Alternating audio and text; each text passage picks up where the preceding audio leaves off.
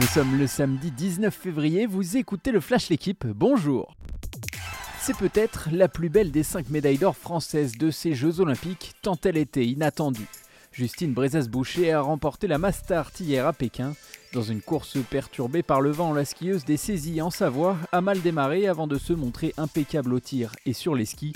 Passé au travers de ces JO jusque-là, Brezas-Boucher a décroché le plus beau titre de sa carrière, sublimant encore un peu plus le bilan du biathlon français à Pékin. Pour sa dernière répétition avant son déplacement à Londres, le LOSC n'a toujours pas convaincu dans le jeu.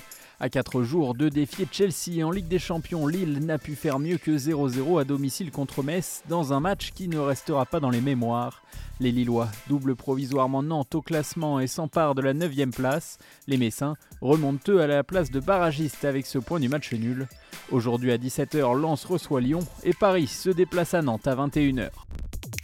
Près de trois mois après sa dernière titularisation, Neymar devrait à nouveau démarrer une rencontre avec le Paris Saint-Germain.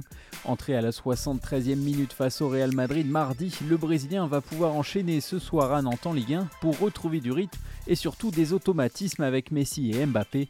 Le but étant évidemment qu'il soit prêt pour le match retour face aux Espagnols le 9 mars.